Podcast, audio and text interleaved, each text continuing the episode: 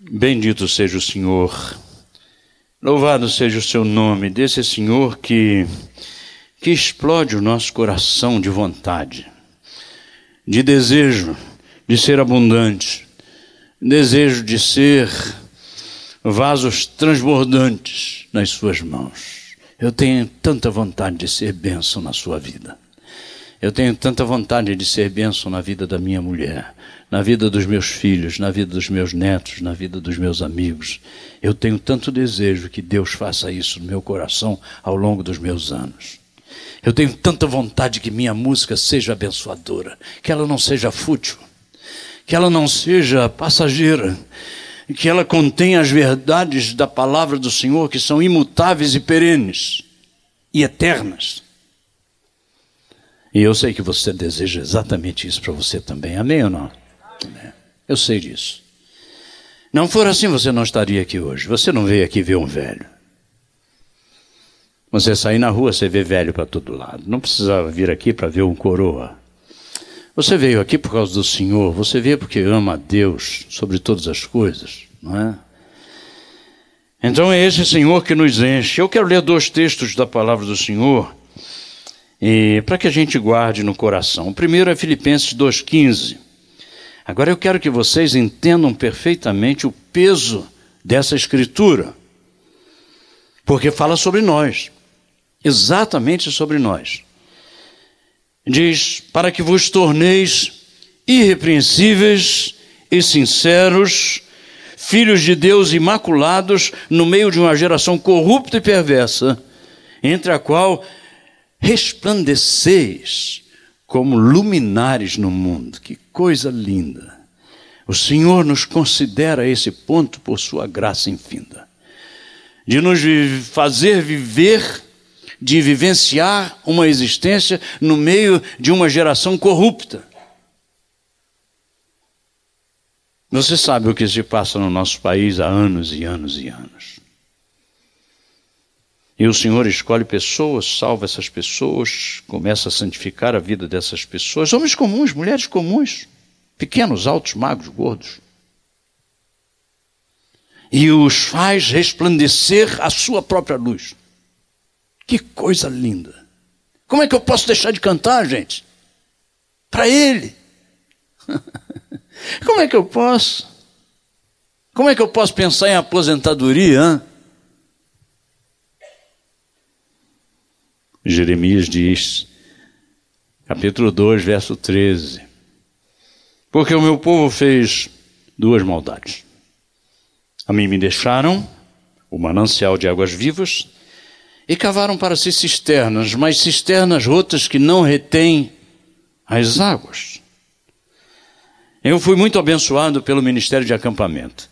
Hoje alguém estava conversando comigo sobre paudalho.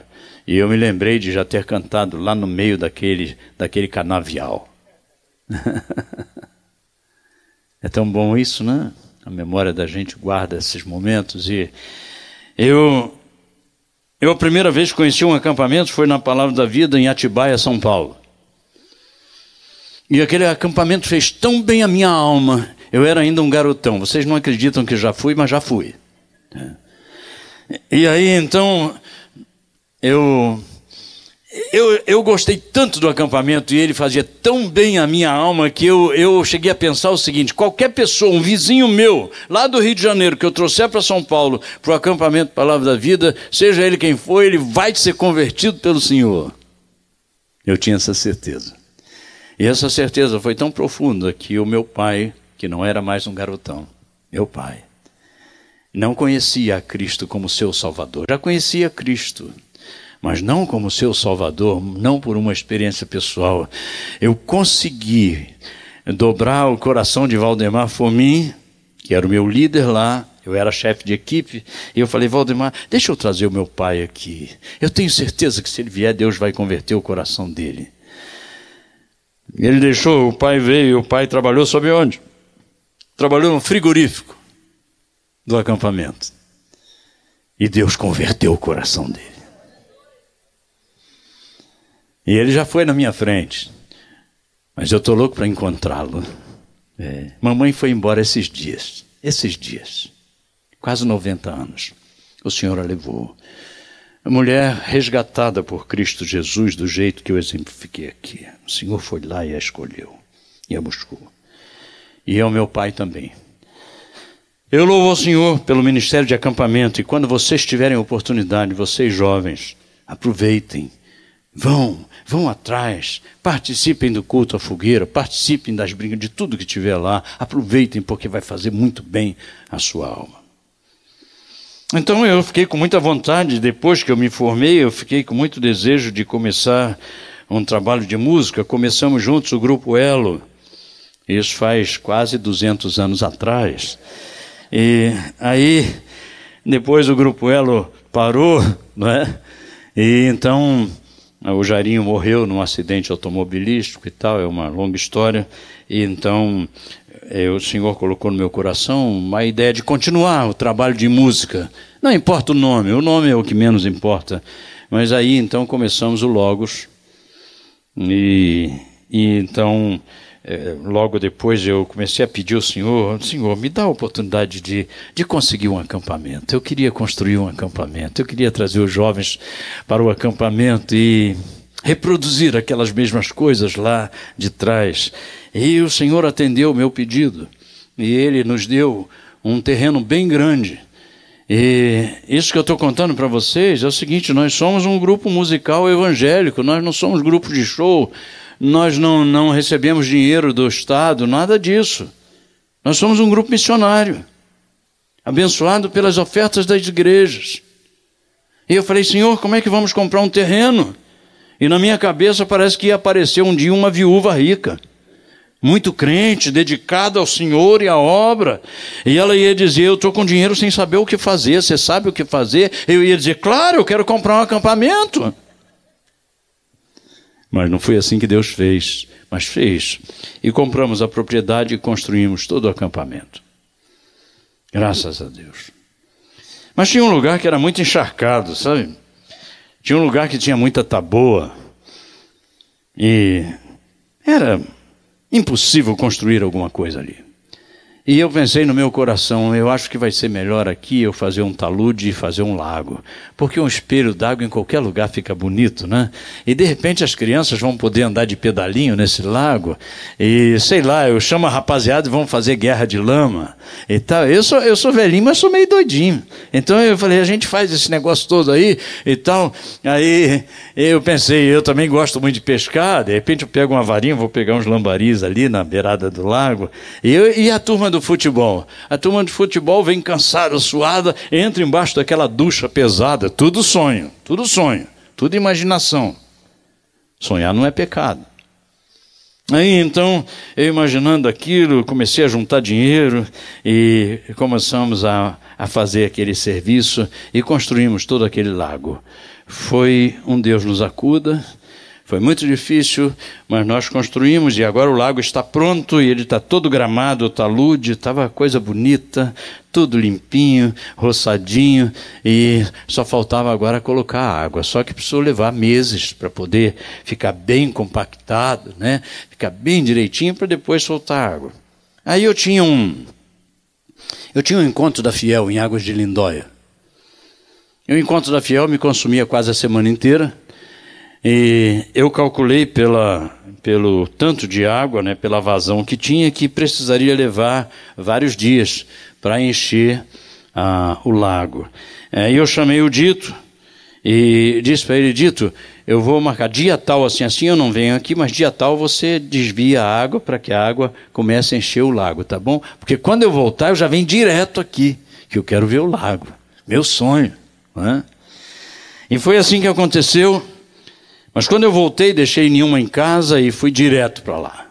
E quando eu cheguei lá, olha, toda vez que eu chegava no acampamento, a casa do dito ficava assim na frente e o lago ficava bem lá atrás. Mas toda vez que eu chegava no acampamento, eu chegava todo alegrão e tal, e eu dizia, dito, e aí, como é que tá? E ele fazia, ô, oh, joia! Era uma alegria só. Mas nesse dia, quando eu cheguei, eu disse, e aí, dito? Tudo joia, tudo legal? Aí ele fez assim, ó. Aí eu fiquei pensando, quando a pessoa faz assim, é. Mas quando faz assim, ainda faz o beijo.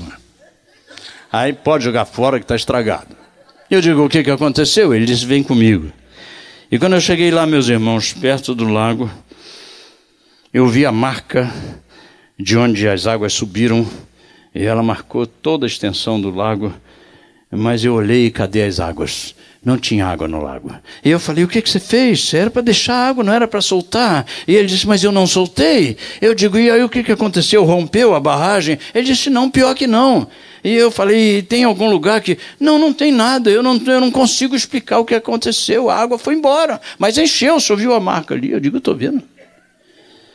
Meus irmãos tinham uma pedra. Assim eu me assentei na pedra e comecei a soluçar e a chorar. É tanta decepção. Você já passou uma decepção na sua vida? Aquele sonho literalmente desceu por água abaixo. E eu, muito triste ali, chorando, a nossa tristeza foi tão grande que o próprio caseiro se abraçou comigo e começou a chorar. E eu fiquei pensando, hoje eu penso, ainda bem que não tinha ninguém lá com celular para bater uma foto, nós dois agarrados numa pedra chorando, não é? Mas que tristeza, que decepção, que coisa, que sensação horrível na alma. Aí me lembrei que eu tinha um amigo lá na cidade, eu tenho esse amigo, um engenheiro. E eu falei: quer saber? Eu vou atrás desse engenheiro, ele vai ter que me dizer o que está acontecendo aqui, porque eu não consigo entender, está tudo direito e as águas não estão aqui. E eu fui lá e cheguei lá no apartamento dele, toquei a campainha. Quando ele me atendeu, eu estava de bermuda e tal, à vontade em casa. Ele viu que minha cara estava molhada. E ele disse: O que, que houve, Paulo?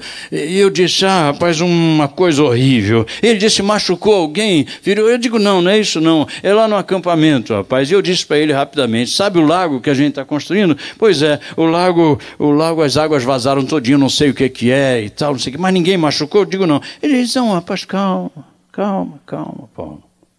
Fica tranquilo, semana que vem eu vou lá, dou uma checada geral. Eu digo, que semana que vem, rapaz? Eu estou numa agonia dessa aqui, você quer me passar para a semana que vem? Nós temos que ir lá é agora para resolver essa parada. E ele então virou-se para mim e ele disse: Tá bom, Paulo, tá bom, deixa eu trocar minha roupa aqui. Foi lá dentro, botou uma roupa e saiu comigo. Pegamos o carro e fomos os dois para lá. E quando ele chegou lá, ele olhou, andou na barragem olhou as beiradas, olhou tudo aquilo, desceu lá no lugar onde ficam os tubos e tal, examinou, examinou, aí chamou, seu Dito, por favor, caseiro, vem aqui comigo um pouquinho, traga uma cavadeira, por favor. E o Dito trouxe a cavadeira, aquela cavadeira de duas né? Aí ele, o senhor cava aqui, por favor, cava aqui, cava o quanto o senhor puder. E o dito foi cavando, cavando, cavando, cavando, até que tinha um palmo só de ponta da cavadeira na mão, e meus irmãos, saiu um fedor. Mas pense num fedor, num cheiro ruim demais que saiu daquele buraco ali. E ele disse: É, rapaz, eu, eu preciso fazer algumas perguntas para vocês. Olhando para mim. Eu digo: Pois faça. Ele disse: Como é que vocês tiraram a terra para fazer esse talude, para fazer essa barragem? Eu disse: A gente fez como todo mundo faz, ué. A gente foi lá no morro com um trator, aquele trator com a pá de todo tamanho, meteu a pá e arrancou tudo, botou em cima do caminhão e basculhamos ali. E, e então ele disse: Mas vocês misturaram terra ruim com terra boa? Eu digo: Terra é terra, rapaz. Terra é tudo a mesma coisa. Ele falou: Não, não é. Tem uma diferença quando você vai construir uma barragem, tem uma diferença de, mas eu fiz como todo mundo faz. Ele disse, eu sei, mas vocês misturaram terra ruim com terra boa, e isso não é bom. Como é que vocês fizeram uma barragem? Eu digo do, do, jeito que eu te falei, a gente foi lá no morro, a pá entrou lá e saiu arrancando tudo e vai jogando no caminhão e a gente vai jogando ali em cima e vem o outro trator passando, passando por cima e vai amassando tudo e vai quebrando tudo. E é assim, como todo mundo faz. E ele disse, mas vocês ocultaram detritos no meio da terra? Eu falei, é, detrito é detrito, enterra tudo, não tem problema. É assim que todo mundo faz. Ele disse, como é que vocês colocaram os tubos, hã? Eu falei, igual todo mundo faz, ué. Nós, nós fizemos um veio ali no meio, bem direitinho assim, bem, bem largo. As manilhas são muito grandes, muito grossas, né? são armadas com ferro, muito pesadas. Então a gente, a gente fez aquele veio e a gente colocou muita pedra, fomos trazendo no caminhão pedras e fomos socando e passando com o trator em cima até ficar uma coisa bem estável, bem forte. E depois a gente chegou com o trator e trouxemos as, os tubos e fomos colocando, soldando um no outro, igual todo mundo faz. Aí ele disse: Mas, mas vocês deviam ter feito uma base. Uma base, mas nós fizemos a base. Não, mas eu não estou falando, vocês deviam ter feito uma base de concreto, um concreto armado, assim, de lá direto até o fim dos tubos, para depois vocês colocarem os tubos em cima soldados um no outro ali. E eu fico pensando nessa experiência e eu fico ligando isso a, ao tempo de Jeremias e eu fico ligando isso à vontade que nós temos de ser cheios das águas de Deus, de sermos transbordantes de Deus. E eu ligo essas coisas para conversarmos nessa noite um pouco. Nós queremos estar cheios de Deus, derramando de Deus. Mas a pergunta é: será que isso está acontecendo comigo? Será que isso está acontecendo com a minha comunidade, com a minha igreja? Será que isso está acontecendo na minha família? Então, essa pergunta é uma pergunta intrigante ao nosso coração, porque nós fomos criados para derramar de Deus. Nós fomos criados para ser enchidos e transbordantes. Mas no tempo de Jeremias é dito que eles fizeram cisternas para si, mas cisternas rotas que não retinham as águas. Eles estavam decepcionados lá atrás, e agora eu estava decepcionado aqui nessa pedra. Será que tem mais alguém decepcionado como eu hoje aqui? Com alguma circunstância na vida, com algum sonho que sonhou um dia e que não foi bem assim que aconteceu? Meus irmãos, será que boa parte da igreja dos nossos dias, por favor, não me entenda como alguém que quer criticar. Nós somos uma família. E precisamos tratar dos assuntos de família como família, não é verdade? Eu faço assim com meus filhos, com minha esposa e meus netos. Será que não há hoje tantas famílias cristãs que estão vivendo assim, eles são enchidos um pouco e as águas vazam, e quando olham, cadê aquelas águas? Cadê aquela experiência que foi tão marcante na minha vida? Cadê aquela decisão que eu tomei um dia? Cadê aquela coisa que eu fazia para Deus que não faço mais?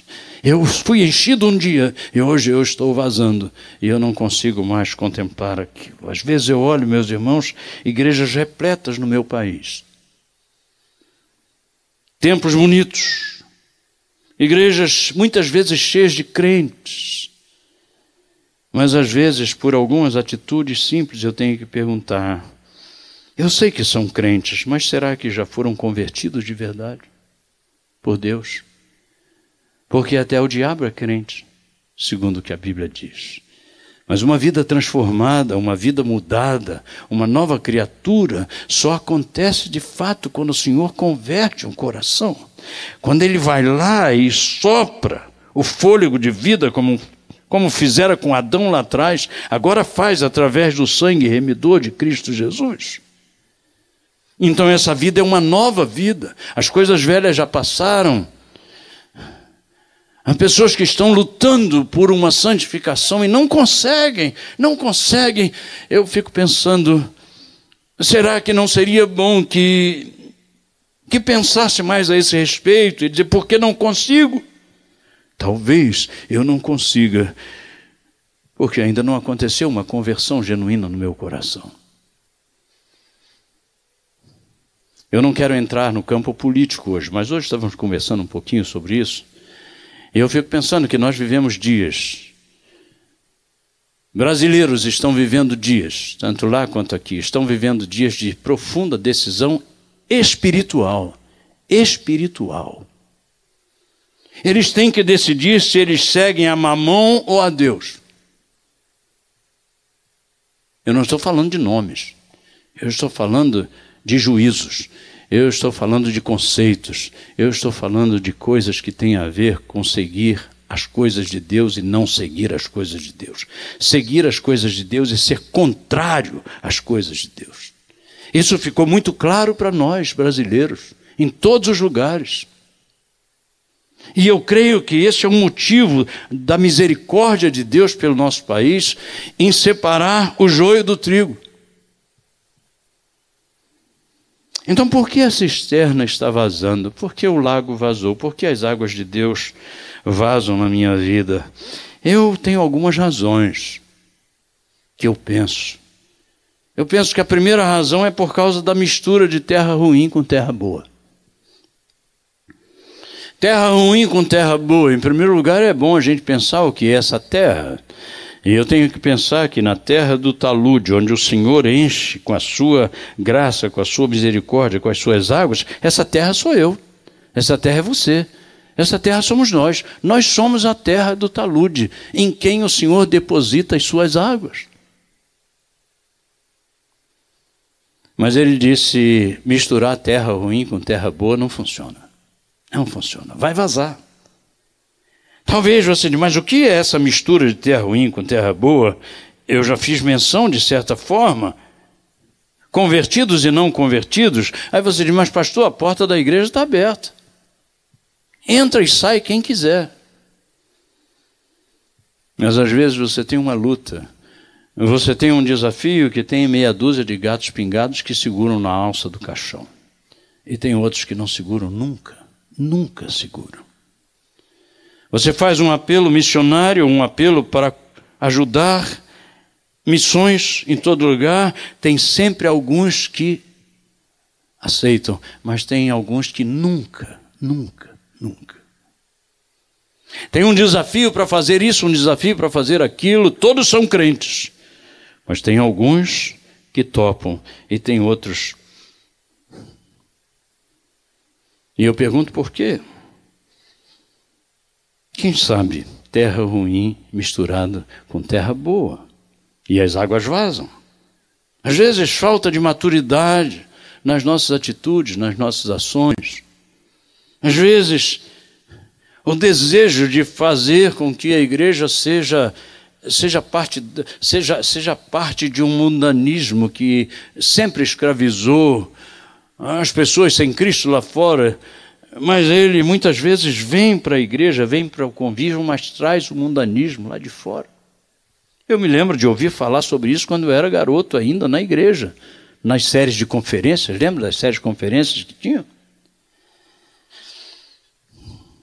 Às vezes o jeitão lá de fora, o jeitão de, de quem ainda não percebeu que é uma nova, é uma nova criatura é um povo diferente, é um povo diferenciado. Eu fico pensando sobre a minha música. E eu fico pensando que o dia que a minha música não for mais ouvida como uma música evangélica, é porque ela não é mesmo mais. Só isso. Quando ela não foi identificada como uma música cristã, alguém dissesse essa música aqui é de crente. Se ele não for capaz de dizer isso, é porque não é mesmo. Porque se fosse, não haveria dúvida. É você que está lá no seu trabalho e as pessoas olham e você, olham para você e diz, cara, você é esquisito. Mas eu diria que você é esquisito, como diz os, o pessoal hispânico. Você é esquisito porque você é bacana, é diferente. Você não faz aquilo que os outros fazem. Você tem limites. Você tem regras na sua vida. Você exala um perfume diferente. Você é alguém que as pessoas olham e, e respeitam. Eu tenho certeza de que quando eu estou em, em algum lugar, dificilmente alguém vai contar uma piada. Não vai. Claro que não vai. Ele sabe que não tem contexto para isso. Assim conosco, não é verdade? O moço do nosso grupo, uma vez, a gente vai trabalhando com os músicos durante o tempo todo, desde o começo, desde, desde aprender a, as questões técnicas, quanto às questões de vida, o comportamento, comportamento na casa do hospedeiro, comportamento no hotel, o comportamento na rua, na estrada, com os músicos, com tudo. É tudo coisa que vai se aprendendo, vai trazendo maturidade. E um dia, conversando com um desses jovens, ele, ele na boa, assim, tranquilo, ele soltou um palavrão. Mas ele soltou naturalmente. Falou assim naturalmente. Eu digo, rapaz, que é isso, cara? Que palavra é essa? E ele disse, qual é essa? Eu falei, não fala, não repete, por favor, você sabe qual é. Não use essa palavra. Isso aí ficou lá atrás. Isso aí não é mais nossa. As nossas palavras hoje são diferentes. Não use mais essa palavra. Ele disse, mas pastor, todo mundo usa, a gente vê na Globo, nas novelas, a gente vê isso aí. A gente vê, não, você vê. Eu não. Não quero mais saber disso, não. Agora, se você acha que não tem problema, você é um cara, tem cabeça, é maduro, você é jovem, eu creio na sua juventude, mas eu creio na sua perspicácia. Eu creio na sua sabedoria. Eu não acho que você pode ser um adolescente que é levado pelo vento, pelos outros, não. Você tem cabeça para pensar. Eu tenho neta de 15 anos. Eu digo, filha, você não seja levado pelos outros como massa de manobra, não. Você tem as suas convicções. E eu conheço no Brasil vários jovens que vivem para o Senhor que são dedicados ao Senhor, e eu creio que os jovens podem viver assim, mesmo nos dias tão terríveis nos quais nós vivemos, com tantas distorções. Eu falei para aquele moço: moço, faz o seguinte, vai na Wikipedia, vai no, vai no dicionário, procura essa palavra para você ver o que, que acontece. Lá foi ele, quando voltou, e disse: Pastor, me perdoe, nunca mais use essa palavra. Nós somos uma nação santa. Nós somos um povo diferente mesmo, não tem jeito, porque Deus nos fez assim. Não somos melhores do que ninguém, mas aprove ao Senhor nos buscar lá, como acabei de cantar, e nos tornar um povo diferente, uma nação santa, escolhida para a sua glória. E Ele então quer nos encher. Por que a cisterna está vazando? Porque a graça de Deus, a as águas de Deus vazam na minha vida por causa dos detritos ocultos no meio da terra boa. Pastor, o senhor já disse que a terra somos nós. O que são esses detritos? Detritos no meio da terra boa, que fazem mal, que cheiram mal. Sabe o que eu posso dizer deles? São pecados. São pecados escondidos, são pecados guardados. São pecados que um dia a gente falou não são relevantes. O tempo vai cuidar deles e nós deixamos. E eles foram enterrados. Eles foram enterrados pela massa da vida. E eles ficaram escondidos lá embaixo e em cima está tudo bonitinho, gramado, flores. Cava, por favor, seu dito. E quando cava, então o cheirão é ruim. Às vezes, quando cava em algum lugar santo, o cheiro exalado traz mau testemunho. A igreja toda sofre com um mau testemunho, com um galho que ficou escondido. Sabe o que acontece com os detritos lá na terra? Os galhos, eles apodrecem. E quando eles apodrecem, eles viram túneis. Pequeninos túneis, mas trocentos túneis, que você nem vê, mas eles estão lá e as águas vazam por ele e você acha que está tudo bem e não está. Eu não preciso falar sobre isso. O salmista já dizia: Sonda-me, ó Deus, e vê se há em mim algum caminho mau. Cava, Senhor, por favor, cava até no fundo e vê se tem alguma coisa apodrecida aí e tira, Senhor. Vê se há em mim algum caminho mau e guia-me pelo caminho eterno. Buscar, confessar, e deixar, aquele que me aquele que confessa e deixa alcançará misericórdia. Não é verdade? Porque as águas estão vazando. Eu creio que as águas estão vazando por causa dos tubos que estão rachados. A terra sou eu. Quem são os tubos? Os tubos são a liderança da igreja. Os tubos são os líderes de escola dominical são os líderes de grupos, de células. Os, os, tubos são os pastores, os tubos são os diáconos, são os presbíteros, os tubos são os líderes da música. Os tubos são os líderes. Esses tubos se eles não tiverem sobre uma base muito sólida, muito sólida. Que base é essa, pastor? Que concreto é esse que o engenheiro falou? Sabe que concreto é esse? Esse concreto é a bitola 66. Esse concreto é a Bíblia Sagrada. Esse concreto é a palavra de Deus. Esse concreto é do, são as doutrinas dos apóstolos. Esse concreto foi aquilo que o Senhor deixou para a sua igreja. Essa é a base. Se essa base não for forte o suficiente, o próprio peso das águas de Deus, o peso do talude, o peso da igreja sobre a liderança, a fará sucumbir.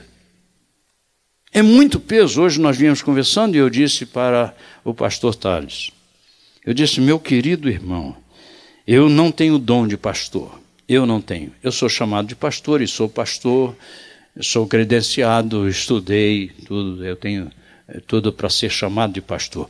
Mas eu sei que há pastores que têm dom e há pastores que fazem o serviço de pastor sem ter o dom, como também em outros dons. Eu não sou pastor. Se eu fosse pastor, eu estava pastoreando uma igreja hoje. E não estou. Minha vida é andar por esse país. Quase a letra daquela música. Lá do... é cada uma, né? Mas é verdade. Eu sou um andarilho.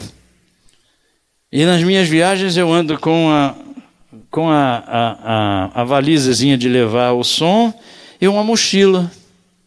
Aí você é, pastor, então você é mochileiro? Não, eu não sou mochileiro, não, eu sou missionário. Eu ando com a minha mochila, não preciso mais do que o, o necessário, absolutamente necessário. E se no meio do caminho faltar alguma coisa, pode crer que o Senhor vai fazer alguém me dar um presente. Aliás, eu estou com a camisa zero bala. ganhei, ganhei ontem. Está aqui, ó. Testemunho Vivaldo. Não é? Para vocês, é assim que Deus faz. Aí você diz, pastor, e o sapato? Eu também ganhei de presente, mas é melhor parar por aí. Senão vou declarar todas as peças. É? Deus é bom, é maravilhoso. Mas eu fico pensando, meus irmãos, eu tive no Peru há pouco tempo atrás. Aliás, se eu tiver tempo, eu digo para vocês hoje ou amanhã de manhã sobre o nosso trabalho no Peru. Temos um trabalho de tradução da Bíblia para índios no Peru. Qual é a população dessa cidade aqui? Mais ou menos. Hã? 40, 50 mil? Por aí? Sabe quantos índios são dessa tribo? 60 mil. 60 mil indígenas sem Bíblia, sem a palavra do Senhor. Sabe para onde eles estão indo? Eles estão indo direto para o inferno. Porque sem a Bíblia não se pode conhecer a salvação não se pode conhecer o Evangelho, não se pode conhecer Jesus. No Brasil, nos Estados Unidos, na Europa, de um modo geral, quantas traduções da Bíblia se tem? Quantas? Vamos fazer uma leitura nisso. Não fale mais isso, não se pode mais fazer. A menos que você projete uma letra só. Porque se deixar por cada um, ele tem a tradução de Almeida, ele tem uma tradução NVI, ele tem a tradução tal, tem o, o King James, cada um tem a sua. Né? Mas eles lá estão morrendo sem Cristo, não tem uma tradução, não tem uma Bíblia. E o Senhor nos levou lá e nos tem dado a honra e o privilégio de trabalhar no Peru com a tradução da Bíblia para aqueles índios. Meus irmãos, já estamos há sete anos trabalhando. Não tem nada a ver com música. E eu louvo ao Senhor por causa disso. Porque é essa palavra do Senhor que vai dar a base para tudo que for construído na igreja. Mas se essa base não estiver boa, se ela for como todo mundo faz, então, sabe o que vai acontecer? O mundo é um charco. O mundo não é firme. O mundo, o mundo varia. O mundo é maleável. Então, sabe o que vai acontecer? Os tubos vão começar a vergar, porque a base vai ceder. A base vai ceder com esse peso do talude, e ela vai ceder, e então os tubos vão começar a se degladiarem entre si, eles vão começar a rachar, e as águas então vão embora. Aí eu estava contando do Peru, estava lá e eu vi um, um pastor, estava triste. E eu falei, meu irmão, eu estou sentindo que você está meio triste, o que, que ocorre? Ele disse: Nada, pastor, está tudo bem. Eu digo: Está nada, eu sei que tem alguma coisa aí. Diga para mim aí o que está acontecendo. E com muito custo ele me disse: Pastor, eu estou com dificuldade no meu sustento. E é? O que, que houve? Meu pastor, tem uma igreja que me sustenta há vários anos. E agora essa igreja rachou em três. Uma parte foi para lá, outra parte foi para lá e a outra parte ficou. E a igreja que continua me sustentando é a parte que ficou. As outras duas partes saíram. E ele está ganhando um terço do seu salário com os seus filhos na escola. E eu disse: meu irmão, nós vamos tratar disso. E eu tenho pedido a graça e o Senhor me deu para poder, através do Logos, abençoar a vida daquele pastor e suprir essa necessidade através da sua igreja. Não é o Logos que manda oferta para ele. A gente manda oferta para a igreja dele, para a igreja dele mandar a oferta para o seu membro que está lá, na frente de batalha. O pastor quase caiu para trás. E disse: Meu irmão, eu digo: É, o senhor não deixa, o senhor não deixa a peteca cair, entende? Desculpe a expressão. O senhor não deixa, não. Deixa quem vai embora. Você fica aqui. E o Senhor vai suprir todas as necessidades. Não vai deixar você passar por faltoso com o seu missionário que está lá, não. Compreende isso? Eu sei, vocês são uma igreja missionária, o pastor já me deu todo o serviço. Mas às vezes os tubos racham por causa disso. Às vezes são doutrinas que vêm lá, aquelas doutrinas festivas. É um amor, pastor, naquela igreja só precisa ver como é que o negócio está naquela igreja. Lá está descendo um fogo que é um negócio terrível. E o pastor tem que pensar em chamar o bombeiro para ter cuidado, porque senão a coisa pega. Ah, pastor, porque lá a turma é um. É... Cuidado. Fica na Bíblia. Fica com a Bíblia. Fica com o que a Bíblia diz. Fica com o que Paulo disse. Fica com o que Pedro disse. Fica com o que João disse. Fica com a Bíblia. O tempo todo. E eu não estou falando isso necessariamente para essa igreja, estou falando para pessoas que estão aqui, dessa igreja e de outras igrejas. Eu estou falando para mim, para mim. Quando eu vou escrever uma música, eu tenho que saber exatamente o que eu estou escrevendo. Eu não posso escrever abobrinha, eu não posso escrever bolacha, eu não posso escrever coisas que vai distrair, mas que não vai mexer na alma da pessoa. Eu não posso escrever coisas que a pessoa vai vibrar, ei, ei, ei, festa. Ele sai do mesmo jeito que entrou. Não, eu quero uma música que o cara põe lá no carro para tocar e se ele tocar e estiver sozinho lá, cuidado, porque Deus vai falar contigo. Ah, vai, eu não tenho dúvida, porque está cheio da Bíblia. E a minha música não vale nada. Mas a palavra do Senhor não volta vazia. Não volta, é garantido. Então eu preciso terminar a mensagem. Mas eu deixei para o final talvez a parte mais importante de toda a mensagem, que responde à pergunta por que as águas vazam na nossa vida. E sabe qual é a resposta? Sabe por que as águas vazaram lá e sabe por que as águas vazam na minha vida? É porque eu só chamei o engenheiro depois. Entendeu? Eu só chamei o engenheiro depois. Eu sonhei, eu fiz como todo mundo faz, mas eu só chamei o engenheiro depois. Mas sabe de uma coisa? Mesmo que eu chamei depois, ele veio. Amém, Amém ou não? Esse amém precisa ser mais vibrante, confiante. Eu chamei lá quando a coisa estava perdida. Ele podia se virar para mim e dizer assim: tomou? Você não fez como todo mundo faz? Agora eu sou o último recurso? E eu tive que dizer para ele: sim, senhor, o senhor é o meu último recurso. E o meu recurso infalível, tem misericórdia de mim. Eu iria perguntar para você: você acha que eu continuei assentado naquela pedra chorando ali o tempo todo, quando eu vi aquela miséria toda que estava acontecendo? Não, meus irmãos, eu não fiquei sentado naquela pedra. Eu me levantei e tudo aquilo que aquele engenheiro, agora chamado depois, tudo que ele me disse, eu tive que fazer. Você precisa corrigir aqui, você precisa corrigir lá, precisa corrigir cá, você precisa fazer tudo. E se você for lá hoje no acampamento, você vai poder botar o barquinho, você vai poder pescar, você vai poder fazer guerra de lama se quiser, e você vai poder tomar banho na ducha se você quiser. Sabe por quê? Porque Deus é capaz de transformar o caos em uma coisa boa que Ele sempre quis para nós. Vinde a mim todos vós que estáis cansados e sobrecarregados e oprimidos, e eu vos aliviarei. Eu não sei quais são os seus sonhos. Eu não sei se você um dia construiu um lago, se você construiu um negócio. Eu não sei se você vendeu coisas para comprar outras. Eu não sei se você quis fazer. Eu não sei. Eu não sei. Eu não preciso saber. Eu só sei dizer uma coisa. Se você não apertou a campainha quando estava sonhando e talvez tenha dado com os burros na água, quem sabe seja a hora de apertar de novo. E lá chamar e dizer: Olha, o senhor não imagina o que aconteceu comigo. E ele vai, Deus vai dizer: E você pensa que eu estava dormindo?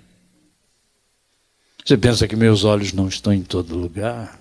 Eu vi, só estava esperando você chegar aqui para falar comigo. Eu estava louco para te dizer o que é melhor para você. Entende?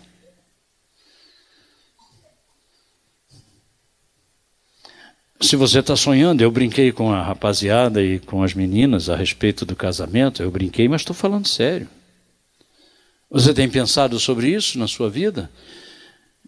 Toca a campainha. Sabe por quê? Você sabe quem é a terra? Sabe? Sabe quem são os tubos? Sabe? Sabe quem é o engenheiro? É o Senhor dos Senhores. Esse é o engenheiro, é o Senhor dos Senhores. Então, vai lá, você vai prestar exame para a escola, você quer saber qual é a profissão que deve fazer, você quer saber com quem você faz sociedade, você quer saber se você trabalha com aquela firma, com aquela outra, você quer saber como é que vai ser o seu casamento, você quer saber de qualquer coisa, você quer uma orientação ministerial, Senhor, o Senhor está me chamando para onde eu vou, você quer orientação? Vai lá e toca a campainha dele. Ele vai chegar e vai atender e vai dizer para você: entra, senta no sofá, me conta o que você está pensando. Deus nos abençoe. Amém. Posso cantar mais uma música? Posso mesmo? Vocês têm coragem? Você sabe que a música do Logos é uma música tranquila e eu tenho que dizer, às vezes eu fico com medo de vocês dormirem e caírem do banco. Você sabe que tinha um pregador muito bom chamado Paulo. Não era eu, claro. Mas o Paulo estava pregando e o camarada se despecou de lá, né?